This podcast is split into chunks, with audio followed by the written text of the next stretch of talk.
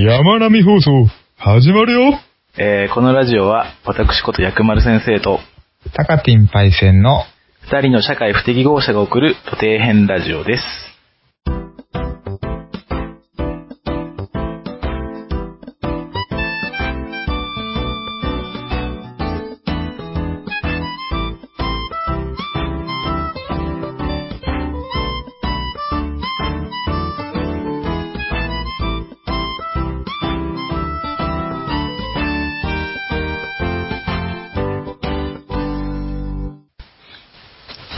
はい、始まりました。山並放送第9回目になります。はい、9回目来ました。はい。いやー、最初私タイトルゴールしたんですけど、はい。ちょっといつも同じじゃつまんないかなと思って、はいなんかちょっと、声色を変えてみましたけども、うん。あの、必死のイケボ、イケボでをうんお届けしましたが、まあ基本的にパイセンさんちょっと声高めですからね。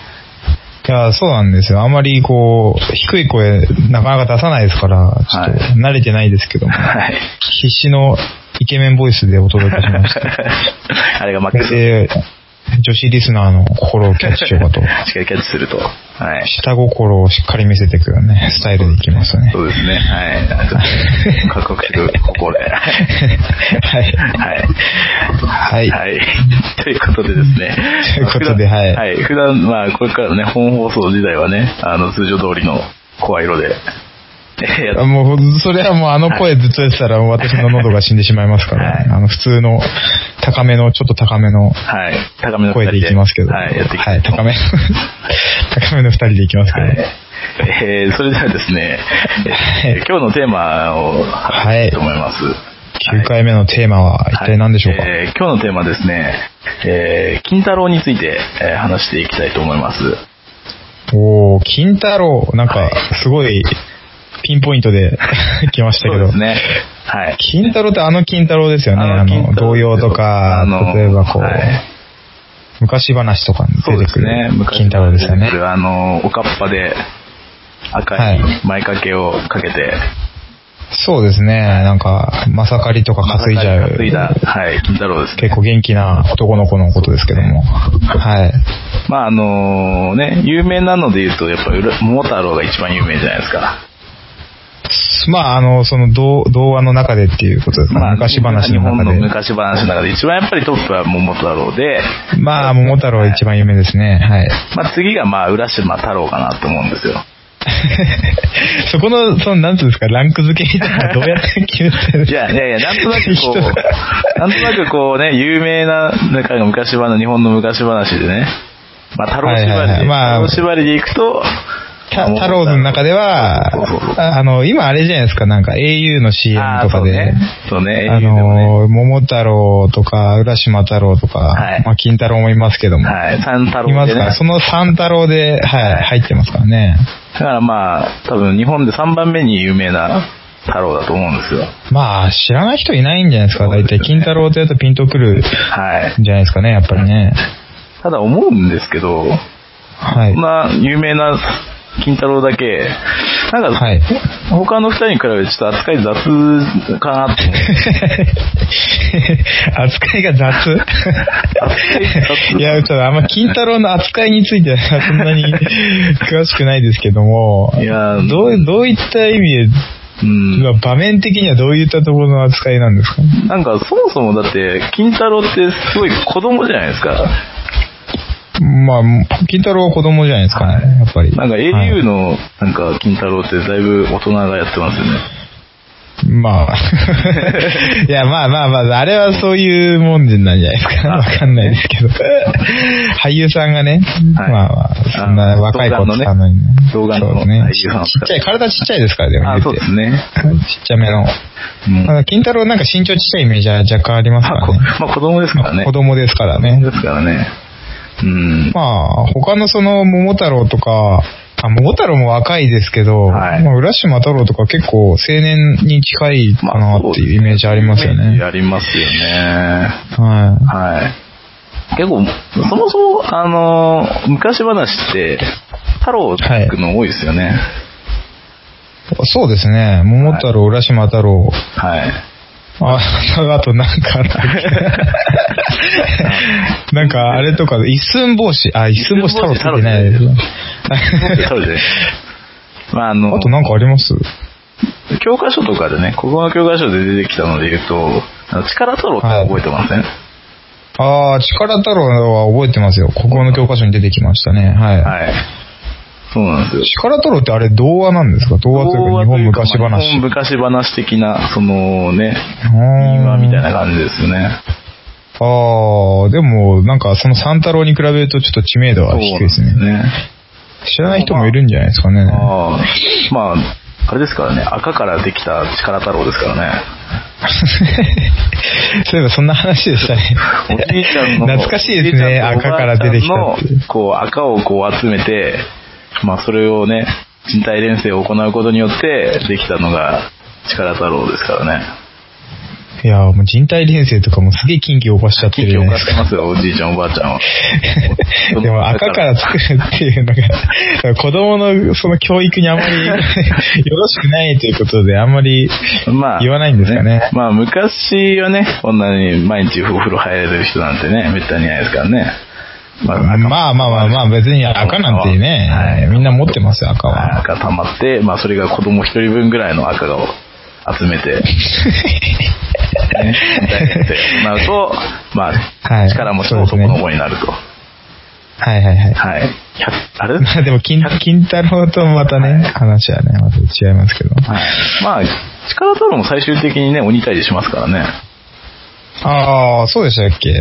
最終的な話は覚えてないんですけど。最終的にあれも鬼がいるんですよね。そうです、そうです。なんか百、あの、百貫の金棒を担いで、鬼退治に出かけて、はいパワーああ、そうですね、そうですね。確かに覚えてました。しかも、あの、お供も、あの、犬とかキジとかじゃなくて、あの、はい、石子太郎っていう、こう、でかい石を担いでることはいはいはいはい。あの、お堂太郎っていう、そのお堂はい、お寺とかに、神社とかにあるお堂を担いでる。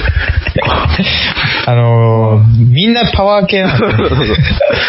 あの、参謀とか、その頭頭脳系の、まあ、言ずに、もう、とにかく力でご利用する。力こそパワーみたいな感じでね。力こそパワーを、太陽なしてますね。本当に。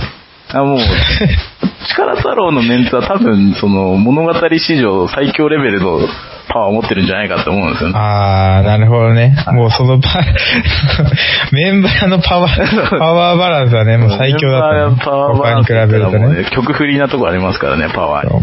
まあまあまあ。動画にそのパワーとかって持ってるんじゃないですけどね。いや、こう、パロメーターで言ったら攻撃力が突き抜けてるような感じですね。いやもうそれは桃太郎のあのメンツに比べたらもう、それは全然ダメですよね、多分ね。結構育成系の RPG とかだとね、結構作りがちなキャラですね。ああ、まあもう本当私は昔とかも全部、全部力やろみたいな。攻撃力にね。攻撃力も、わ、技力とかで知らんわみたいな。MP とか知らねえみたいな。そんな感じです、ね。370キロぐらいですからね。百貫デブって言いますよね、なんかね。百貫デブは370キロぐらいのデブ。そこそ、そうそういなくないですか、そんな。うん。お相撲さんでもヘビー級じゃないですか、370。なんか武蔵丸とか、あけぼのとか、そんぐらいのレベルじゃないといないですね。いやー、それはちょっと、百貫デブって言われた気がしますもん、昔。いや、パイセンさんはなんか、デブって言った時。30巻ぐらいですよ、多分。30巻デブ。30巻デブ。なんかすごいランク落ちした気がして、ちょっと悲しいですね、なんか30巻デブ。30巻デブ。まあ、あと、太郎で言うと、あと3年寝太郎とかじゃないですか？あ、寝太郎はい、はい、いますね。はい。でも寝太郎も話あんま覚えてないんですけど、寝太郎は、なんか、寝てるんですか、大体。寝てると見せかけて、実はその、村の、その治水のことを考えてたみたいな。この、ああ、なるほど、ね、どこにこう、堀を掘ったら、どこに土手を作ったら、こう、治水が、水がうまくね、収められるか。ああ、はいはいはいはい。まあ、昔はこう、治水を制すものがね、こう、政治、祭りをことを制するみたいなところありますから。それを3年間寝て、で、考えて、考えて、で、それを、うおみたいな起きて、いきなり。洪水が起きそうな、その、大雨になった時に、こう、それを村を守ったっていうのが、ああ。ですね。なるほどね。なんか意外と面白そうですね、それも。はい。そうなんですね。あとは、結構い、特殊系で言うと、疾平太郎とか知ってません？あ、ごめんなさい、わかんないですね、それは。疾平太郎。疾平太郎を知らない？私多分太郎の中で一番好きな太郎な気がしますけどね。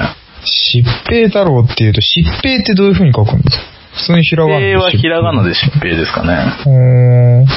これもなんかを退治するこれはですね、あの、山神を倒しますね。今度は神が相手ですか？山神、そうですね。山神って言って山の神。そうそうそうそう。ただ、あの、猿というか、ヒヒなんですよね。ああ、なるほどね。その、はいはいはい。まあ、山の大猿みたいな、こう、やつがいて、化け物がいて、はいはい。こう、それ、よくある話なんですけど、その、生贄をね、はい出さないと村をこう、ああ、まあまあ、みたいなそういうのあるじゃないですか。よくありますね、はい。そう、神の怒りを鎮めるために、こう、はい、女の人を生贄に捧げなさいみたいな、そういうのあるじゃないですか。はい、ありますね。そのよう、そんな感じの時に、こう、その猿の神様がですね、神様というか化け物がですね、あの、はいはいはい、ですよ。あの、疾平太郎だけは連れてくるんじゃねえぞと。ああ、はい。脅しですかなんかそう、そう、あの、そう、娘を用意しろ。ただし、疾平太郎だけは絶対呼ぶんじゃねえぞと。めちゃくちゃ恐れてるじゃないですか、疾平太郎。呼ぶな、呼ぶなは、呼べ。まあそうですね。あの、ダチョウ倶楽部的な何か、もう絶対読むなよって言いながら。絶対読むなよまあだからそれで、周りが空気を読んで、こう、疾平太郎を探すんですよ。ああ、はいはいはい。はい、あいその場にいるわけじゃなくて、探すんですね、探しますね。近江の国の長浜の疾平太郎は呼ぶでないって言うんですよ。はい、ちゃんとその、どこに住んでるかもわざわざ教えてくれるんですよね。もうフラグをしっかり立ててくれる絶対だぞ。まあ、あそこにいるけど、絶対に読むんじゃねえぞ、みたいな。はい、そうですね。だからし、ネタに来てます、ね、だから滋賀県ですかね。ああ。あれですよね、疾平、はい、なんか、私この前岩田に行ってきたんですよ、はいはい、静岡の。はい。キャラクターに疾平っていうのがいたんですけど、はい、あ、だから、もしかして疾平太郎の疾平かもしれないですね。あの、確か、そう、静岡の方の民話なんですよね。あ、やっぱそうですよね。なんか疾平って言って、なんか童話の話がちょろっと入ってたんで、うん、あ、じゃあ、岩田の、話なのか。わざわざ、こう、ね、滋賀の方まで、えー、探しに行って、疾平太郎いないですかと探し回って、疾平太郎見つけるんですよ、疾平太郎。はいはいはい。それが、あの、白い大きな犬なんですけど。疾平太郎は犬なんですか犬です。犬なんです犬です。ああ、なるほどね。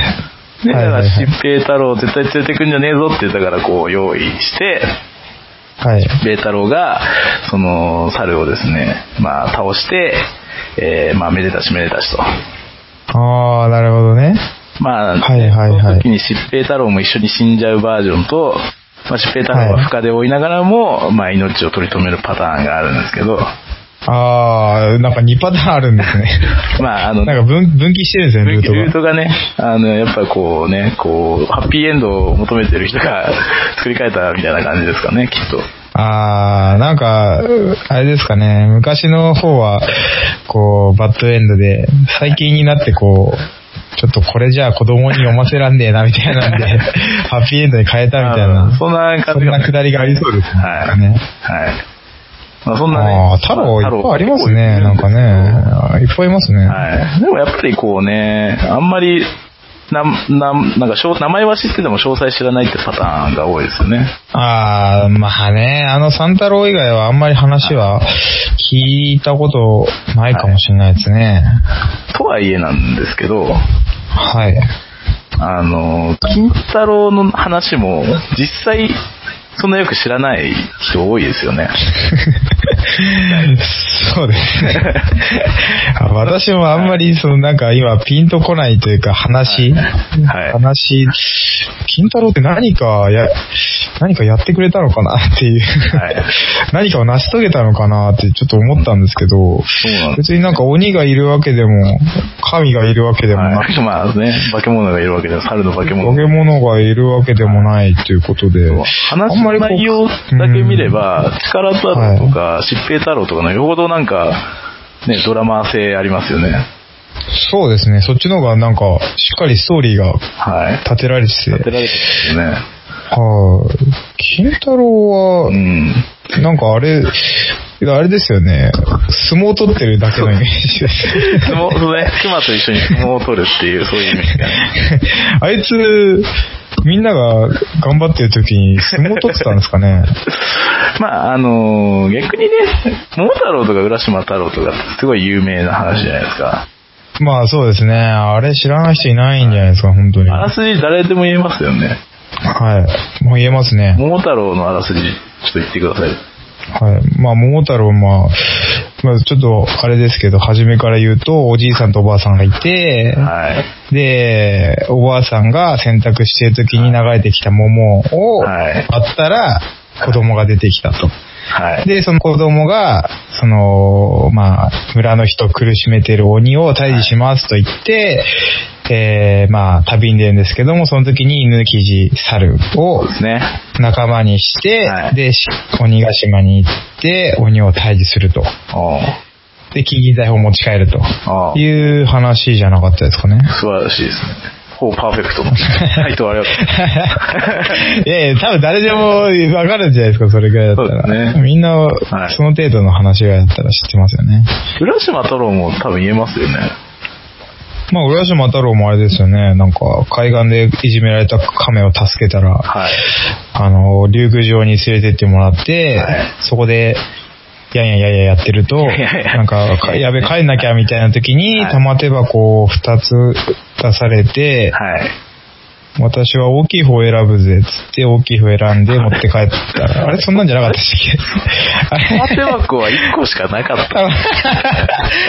なんかと勘違いしましたね。1個のパターン、なんか下切りスズメとかと被ってません？あ、もう、下切りスズメと勘違いしました、今。大きなスズラ、小さなスズラと。それ、それとちょっと混ざりましたね。混ざってますよね。まあまあまあ。まあまあ、玉手箱を持って帰って、開けたら、おじいちゃんになっちゃったと。ああ、そうですね。話ですね。はい。まあ、ほぼほぼ、まあね、その未来というかね、向こうではもっと時間が経ってたっていう。経ってたという話ですね。まあ、そういう SF チックなね、話ですね。結構怖い話でもあり、ちょっと切なくもあり。そうですよね。浦島太郎の話は結構好きなんですけどね、うん。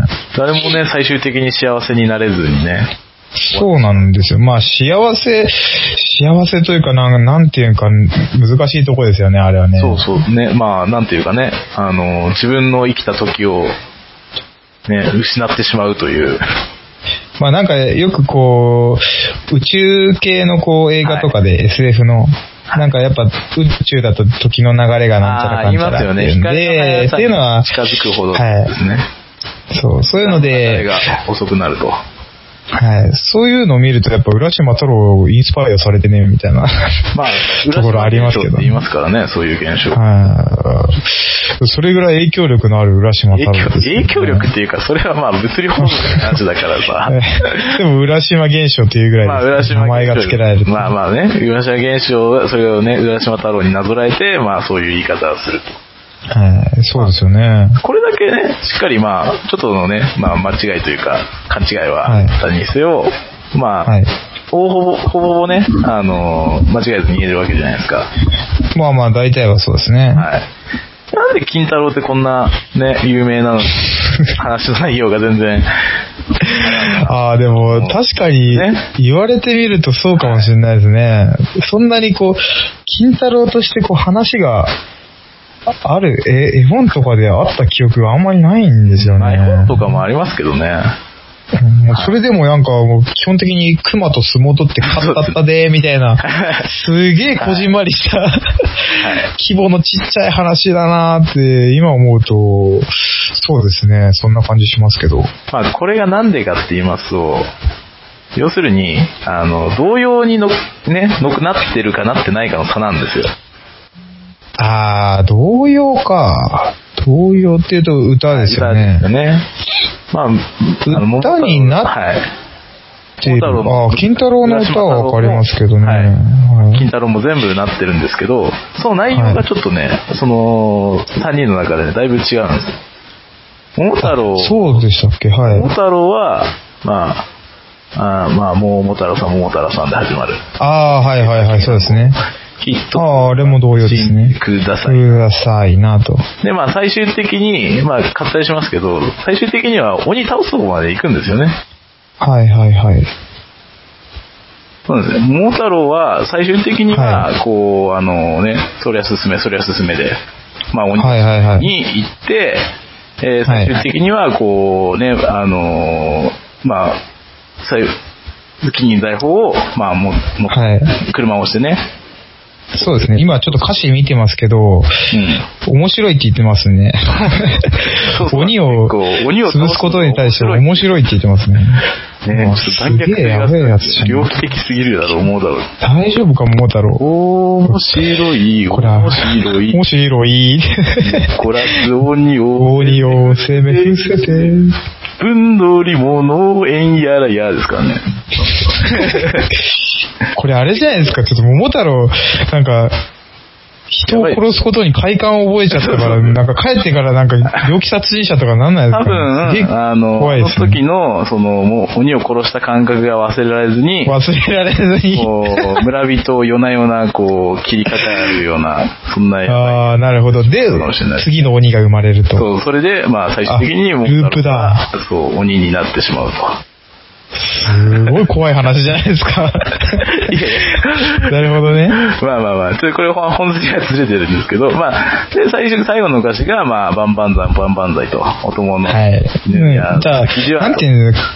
簡単に言えば、こう、話のあらすじを全部、そうそうそう。同様の中に入ってるっていうことですよね。はい。で、浦島太郎もそうなんですよね。浦島太郎ってどんなんでしたっけ？え？昔、昔のやつですよ。昔、昔、浦島は、かすかに連れられて、流上へ来てみれば、絵にもかけない美しさじゃないですか。ああ、確かにそうですね。それも大体こう、話のあらすじを、追ってってるような感じしますね。最後おじいさんになってますもんね。最後も、確かね、あのーまあ、最後はあんまり歌詞ね、覚えてるか、歌ってるかって言ったら歌ってない気もするんですけど、最終的には、はい、まあ、あの、太郎は、タッチマッチ太郎はおじいさんで終わるんですよ。そうですね。うわ、なんか切ない。おじいさんになるってとこで、ね、まあ終わるんですよね。はい。まあだから、これもちょっと大体同じですね。全部抑えてるじゃないですか。はい、そうですね。これ聞けば大体こう話の流れがわかると。はいや、金太郎ってどうなんだろうって思うんですよ。はい。問題うんまあ、金太郎はそうですね。もうこれも大体有名な歌ですけど。はい。ちょっと、パイセンさん歌ってみてください。歌ってみましょうか、じゃあ。はい。じゃあ、1番、2番と連続して。はい。はい、えー、まさかり担いで金太郎。熊にまたがりお馬の稽古。はいしどど、はいどど、はいしどど、はいどど。足柄や天の山奥で、けだもの集めて相撲の稽古。はっけよいよい残った。はっけよいよい残った。はい。ありがとうございます。これで終わりなんですけど。ありがとうございました。ええ私が歌う、歌わせてくれって お願いしてたらこういうね、場面も用意してくれたという。はい。裏話ですけども。関係もないですからね。ですからね。まあ、ちょっと、ということでね、あの、今歌ったんですけども、まずちょっとびっくりなのは、もう歌詞の長さが、他の2曲に比べて、3分の1ぐらいしかない。圧倒的に少ないっていうね。圧倒的に少ないで、半分以上が、擬音っていう。そう、そうなんです。そう。どっちの歌詞も、大丈夫ですか、これ？2フレーズぐらいしかこう、歌ってないっていう。ですね。いや、びっくりですね、これね。めちゃめちゃ改めて聞くと。いや、確かに、この歌詞だけ見たら、金太郎ってどんなやつかって言われたら、まあ、そうですね。まあ、まず、まさかりを担いでる、まあ、金太郎ってことですね。まあ、熊にまたがってる、まあ、馬に稽古、馬を稽古してるっていう、まあまあそうですね。そういう、最初のね、あらすじというかね。馬で稽古してるっていうね。まあ、金太郎の紹介ですね。ここまではまだいいですよね。で、足柄山の山奥で、はい。けだもの集め。けだものを集めて。けだものですよ、けだもの。けだもって言い方もそうですけど、そうですよ。そう、あの、だからいっぱいこう、フレンズがいたわけですよね。動物のフレンズが。えー、けだものフレンズということで、ね。けだものフレンズがいっぱいいて、そのフレンズたちと、こう、相撲を取って。たちは相撲の稽古ということですね。はい、終わりですか、それで。終わりです。だから、結局、その、同様だけをね、しか知る術がないと、はいあの、金太郎は、こう、熊にまたがって、で、まあそこら辺の動物たちと相撲を取ってるやつっていう。ああ、まあでも確かに。いや、まあ実際、あの、私が知ってるのもそれぐらいしか知らないっていうのと、この歌があまりにも衝撃的すぎた。あまりにも。馬にまたがって相撲の稽古を毎日してる野郎っていう。まあ、まあまあまあまあまあね。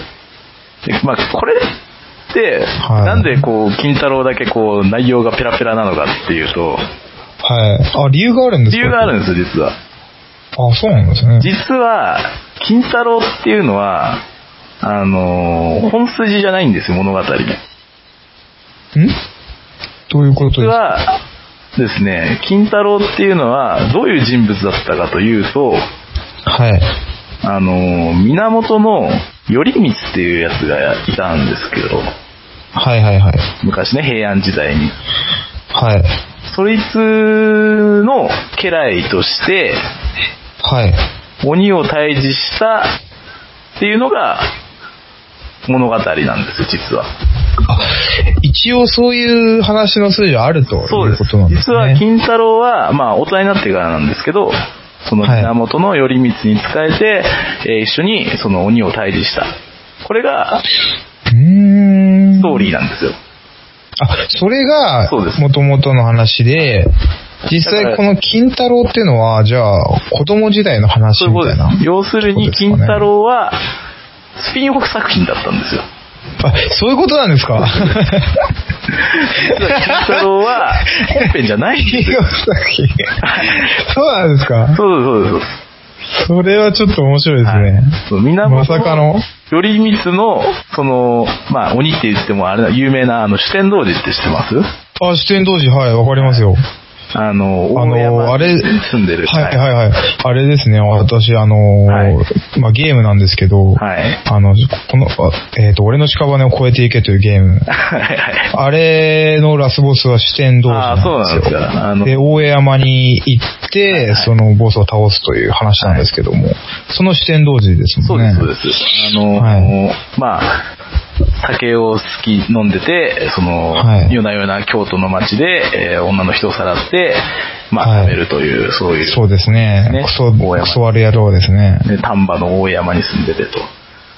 はいはいはい、はい。そいつを倒すんですよ、だから、源頼光が。はい。あ、そうなんですね。その時のメンバーが、パーティーメンバーの中に、金太郎と坂田金時がいるわけですよね。あー、なるほどね。坂田金時っていうのが、あれですよね、あの、金太郎の本名というか。本名というか、まあ、あの、成人。まあ、大人になってからの名前っていうところですかね。まあ、あの、太郎が多分、あの、通り名なんですよ。戦国時代の話引きずると。ああ、通り名は坂田太郎金時なんですよ。坂田太郎金時なんですよ。あ、そういうことなんですね。多分ね。あ多分。で、それでまあ相性として金太郎ということですかね。ほうほうほうほう。まああの、なるほどね。よくその、まあ四天王って言いますね。あの、その、はい、パーティーメンバーのことを。はいはいはい。頼光四天王、来光四天王って言いますね。ああ、視点ってあの、その視点ですね。視点、視点、四つの視点あ、視点の。天皇。おああ、はいはいはい。よく言いますね。天の王様で、よく言うじゃないですか。あの、まあ、四天王ありますね。最後四天王を倒してチャンピオン。四天王倒しますね。はい。チャンピオン倒して、ポケモンリーグ制覇するじゃないですか。はい、ありますね。その、なんか頂点に、まあ、いるのが源の頼光。源の来光。あの、そういう言い方もするんですけど、はい、で、そいの家来の、まあ、優秀な4人が、まあ、その、四天王と呼ばれると。呼ばれてる。渡辺の、その中の一人か。渡辺の綱、えー、浦部末竹、えー、薄井貞光の。で、プラス、はいはい、坂田金時の4人ですね。へえー、なるほどね。その中の一人ってことですね。結構ね、あのー、源頼光も、あのー、はい、結構有名なんですよ。まあ、頼光は結構有名なんじゃないですかね。あ、知ってました？頼光って名前だけは知ってました。あ、知ってました？まあ、あの、頼光といえばもう平安の武士の中でも名門の源氏の生まれで。はい、そうですね。もう平安のモンスタースレイヤーですからね。モンスタースレイヤーっていうんですか、はい、モンスターを殺しまくって、四天童子を、まあ、倒したのもそうなんですけど、まあ、あの、土雲退治とかですね、他の化け物も結構退治してるんですよ。あの、それって、結局、はい、お話の中の話ですよね。おはまあまあ、実際ね、鬼がいたかどうかはちょっと定かではないけど、まあ、それぐらいのこう、伝説を残してるというか、まあ、それぐらいまあ、ね、異名があったってことですか。だったんじゃないかっていう話ですかね。はいはいはいはい。で、まあ、渡辺の綱なんかも結構有名で、はい。渡辺の綱は、その、筆頭なんですよ。四天王の中でも。ああ、なるほどね。一番格が高いと。格が高い。強いと。まあその、四天王寺以外にも鬼を退治したりしてる逸話が残ってて。ああ、そうなんですね。はいはい。結構鬼キラーなところがあるんですけど。渡辺の綱は、そういう話はないんです。そんなんですか、同様というか、同様じゃないんですね。童話か。それはないんですね。ないんですけど、あのー、節分に豆まきするじゃないですか。ありますね。あれって渡辺さんだけは巻かなくてもいいんですよ、あれ。え？なんでですか、その？渡辺の綱が強すぎたから、鬼も恐れて渡辺は手だと。そういう伝説が。え、そういうことなんですか？へえ。全国の渡辺さんは、はい、豆巻かなくても大丈夫なの。え、そうなんですか？そうです。え、それって、え、あ、そうなんですか？渡辺さん、渡辺さん豆まかなくていいんですか？渡辺さんはもう最強ですから。てか渡辺の綱が強すぎた結果、渡辺さんは狙われなくなったっていう。はあ、ちょっと恐れ多いですね、渡辺さんは。全国にいっぱいいらっしゃいますからね、ね渡辺さんなんてね。残りの二人はね、よくわかんないんですけど、あんまりそういう伝説を残してないあの、数合わせてきたね。ああ、まあ、はい、四天王はお前ら二人と、まあ、お前とお前でいいや、みたいな。ね、ききりよくね、4人集めたかったけど、こう、うまく集められなかったぐらいな感じなんです。そうですね。四天王の語呂がいいんで、そっちに4人にしたかったということですね。四天王の中でも最弱の存在みたいな。一番最初に出てくる人みたいな、ねはい、そういう二人だったんですけど。はい。まあ、その中に、まあ、坂田金時がいたと。ああ、なるほどね。はい。で、その、坂田金時の、えっ、ー、と、鬼退治の話が、実際童話として残ってて、うーん、童話、まあそうね、あの、童話というか、まあ昔話というか、そういうので残ってるんだけど、はい、その中でも、はい、その金太郎の、なんていうの、過去の話というか、こんなに、はい、まあ、力強かったんですよ、やっぱり坂田金時も。そんなに力強い金時さんは、子供の頃はどんなことをしてたんでしょうね、みたいな、そういうことなんです。なるほどね。そこで、子供の頃から、まあ、熊と相撲を取って倒すぐらいの、はい、まあ、怪力の子供だったんですよ。ああ、なるほど。じゃあ、その、なんていうんですか、裏付けというか、はい、こう、強さの裏付けをこう、しっかりするための、こう、やっぱ幼少時代みたいな。幼少時代をこう。意味付けなんですかね。まあそういうことですね。はい。あそうなんですね。人生のハイライト作るとしたら、まあ確実にこうね、あの、四天王の一人として鬼を倒したところが、まあフィーチャーされちゃうわけじゃないですか。あそうなんですかね、やっぱね。うん。で、それが子供の頃のね、ちょっとしたエピソードだけが残ってしまうという悲しさ。あー、なんか、確かにそうですね。あんまりこう、坂田金時、まあ、イコール、まあ、金太郎ってなってる人は、どれだけいるかっていうところなんですけどね。まあ、うん、金太郎が非常に有名になりすぎて、そう、ちょっと、青年時代というか、はい、強くなった時代しっかり頼光に仕えていた時代の話はちょっと薄れてしまったっていうのはあるのかもしれないですね。そうですね。これを現代に例えてみると、はい。これを現代で例えるとすると、はい。まあトップアスリートの、まあ子供の頃のね、エピソードだけが残っちゃったようなね。ああ、はいはいはいはい。あの、室伏っているじゃないですか。あの、室伏いますね。はい。あれの人ってもうめちゃめちゃすごい、まあ、ハンマー投げの選手ですよね。はい、そうですね。はい。だけど、室藤はハンマー投げ以外もすごすぎて、いろんなこうエピソード残ってるんですよ。はい、ああ、そうなんですか。なんかあんまり、ちょっとごめんなさい、詳しくないんであれなんですけども、はいそんな幼少時代もパケモンじみた何かを発揮してたわけですね。陸上を始めて、まあ、あの、はい、ハンマー投げでもバリバリやってたんですけど、ああ、その、はい、はいはいはい子供時代の話じゃなくて、高校時代の話とか。高校ぐらいのね、話。それはね、なんとなくちょっと聞いたことあります。はい。まあ、こう、まあ、有名なので言うと、あのー、なんとなく、えー、まあ、出場したやり投げの大会で、はい。まあ、日本で2位に。なんとなくね、はい、出場してみたよ、ちょっと優勝しちゃったよ、みたいなね。初めて投げるやり投げの大会で、日本2位の記録出すとかね。もう投げ方もおそらくめちゃくちゃなんでしょうけど、そうそれでも力だけで持ってくっていう。うん、まあこれはもうあの成人後というかね、あのー、ちゃんとした、まあアスリートになってからなんですけど、あの、ね、野球の始球式で、はい。素人投げで、ああ、そうですね。131キロのストライクを取るっていう。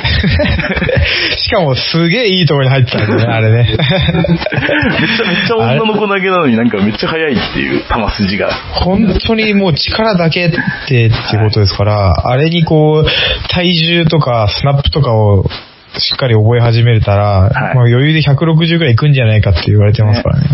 ね、だから、そういうなんかエピソードだけが、まあ、未来に残っちゃうみたいなね。なるほどね。すごくわかりやすい。昔々室伏という男がおってな体操力の強い男で、始めたばかりのやり投げで日本になってしまったんじゃ、みたいな。そのエピソードだけ残ると。そう、それが同様になっちゃったら、それだけがこう永遠にね、残る。ね。室伏は、あれなんですね、槍を投げて、そう始球式。優勝する。そう、始球式で131キロ投げる。出すだけの人。それだけでもすごいですけど、ね、まあ、それだけでもすごいんですけどね。完全にこう、見るべきことを間違えてるっていうね。金メダルに比べるとなんかもうすごい具体的、やけに具体的だからなんか、すごいリアリティがすごい。金メダル取ったことをフィーチャーしてくれよっていう感じなのが、まあその、金太郎でも言えるのかなって思うんですよね。はい。まあまあそうですね。はい。だから、ね、まあ、そう。いうとこで扱いが雑だと。はい。同様の内容が、もう超幼少期の頃のね、話を入れてしまったがために、他のと比べて、内容がペラペラの。ペラペラ。もう多分本当にこう、はい、話の内容分かってる人なんで絶対1割もいないですよ、多分。まあそうですよね。あのー、ね、鬼倒じ、鬼退治をしたってことをそもそも知らない人が多分多いと思うんですよね、金太郎が。まあ鬼を、鬼っていうイメージがないですからね、金太郎にまずね。まあ熊ですよね。熊ですよね、相手がね。大体熊。うん。まあ、だからそこからしてね、いや、ちょっとかわいそうな存在なのかなって思うんですね。あそうですね。他の太郎に比べると若干ちょっと、はい、確かに扱いが雑と言われれば雑なのかなって思います、ね。うん、だからそこじゃねえんだよ、みたいな。俺の、俺の一番輝いてた頃そこじゃねえんだよ、みたいなとこ。全盛期はそこじゃねえんだ そうそうそう。本当生きてたら言ってますよ、多分文句を。うん、そう、そこがなんでそんなちっちゃい頃の話とかどうでもええわ、みたいな。ってところですよね。もっと偉大なことを成し遂げてると。はい、いうことですからね。はい。同様もね、もっとね、あの、鬼退治のところまでこうね、言ってくれれば、こんなことにはならなかったんで。もう、だあと3番、4番ぐらいまででいけ、いけるはずなのに、そこで終わっちゃってるからね。もったいないですよね、ねね。ええ、もう。1番、2番は幼少期で、ね、3番、4番でね。で、10年後みたいなんで、一回、一回幕間を入れといて、で、まあ、鬼退治して。鬼退治します。そしたらもう綺麗にまとまるわけですからね。はい。もうね、考えてほしいですよね、みんなに。なんか、ちょっとかわいそうな存在ということで、ね、金太郎の歌詞のこう3番、4番を考えて、鬼退治までさせるっていう、なんか企画とか作りたいですね。ああ、なるほどね。そこまで、はい、まあ、3倍4番まで考えてくれるような人がいればいいですけど。はい、ね、この短いフレーズの中で。短い中でね、あの、あの暴くん中に入れなきゃいけないですから、ね。はい、暴くん中に入れなきゃいけないですから。ちなみに最後、擬音縛りですからね。そうそうそう。実質使えるの最初の 1, 2行だけですから。ほぼワンフレーズだけでね、その物語言わなきゃいけないっていう。うん、他のと比べるとちょっと難易度が高い、ね、ハードルが高いですけどね。はい。はいはい。ということで、えー、今回ね、はい、こんな感じで、最後にですね、はい、私がこの話を通して何を、えー、言いたかったかと。はい。ね、はい。えー、結局、えー、伝わりやすい情報しか残らないと。ああ、なるほどね。そういうことです。まあ、あの、結局伝達ですからね、こう、はい、歴史とか、そういう話とかはね。はい。なんかやっぱりこう、どんどんこう簡易的というか簡素化されていくんですよね。はい。話は。だからやっぱちょっと、そのキーポイントだけをこう抜き出して、それしか残らないと。はい。いうことなんですよね、やっぱりね。こう、桃太郎、浦島太郎がここだけね、ちゃんと詳細までね、分かってるっていうのはやっぱりこう、同様という分かりやすい媒体と、伝わりやすい媒体を使うことで、はい、えー、まあこれは今日までね、残ってきたと。まあそうですね。だからせっかくだからね、同様でしっかり最初の声に残してくれればね、はい、現実まで残ったんですけどね。はい。もう話のね、根幹はね、もうどんどん切り捨てられちゃうんでね、そこだけでも残してくれないと。いや、まあ、結局、まあ、そういうことかな。いや、まあそういうことです。やっぱり。そうなのかな。うん。まあなんか、うん。はい。ということでね、まあ我々もこう、はい、まあできるだけこう分かりやすい情報を皆様にね、こう、まあなんかね、なんかこう、歌かなんかで載せて 残していくっていうことなんですかね、やっぱね。まあ、まあ、まあね。だからまあ、結局このラジオっていう媒体もね、あのー、かなり簡単に聞けるね、媒体ですから。まあ、お手軽に聞ける、ね、はい。ものですからね、はい。どんなに素晴らしいものも、どんなに面白いものも、結局、はい、そこのハードルが上がってしまうと、まあ広まらないということなんですね。ああ、やっぱそういう媒体重要なんだよということなんですね、やっぱね。ですね。はい。ということで。まあ、私たちもね、はい、あの、わかりやすいラジオを目指して、ね、はい、目指して。親しみやすい、ね。はい。やっていきたいなと。そうですね。はい。はい。綺麗にまとまりましたけど。はい。ということで、えー、第9回は以上でございます。はい。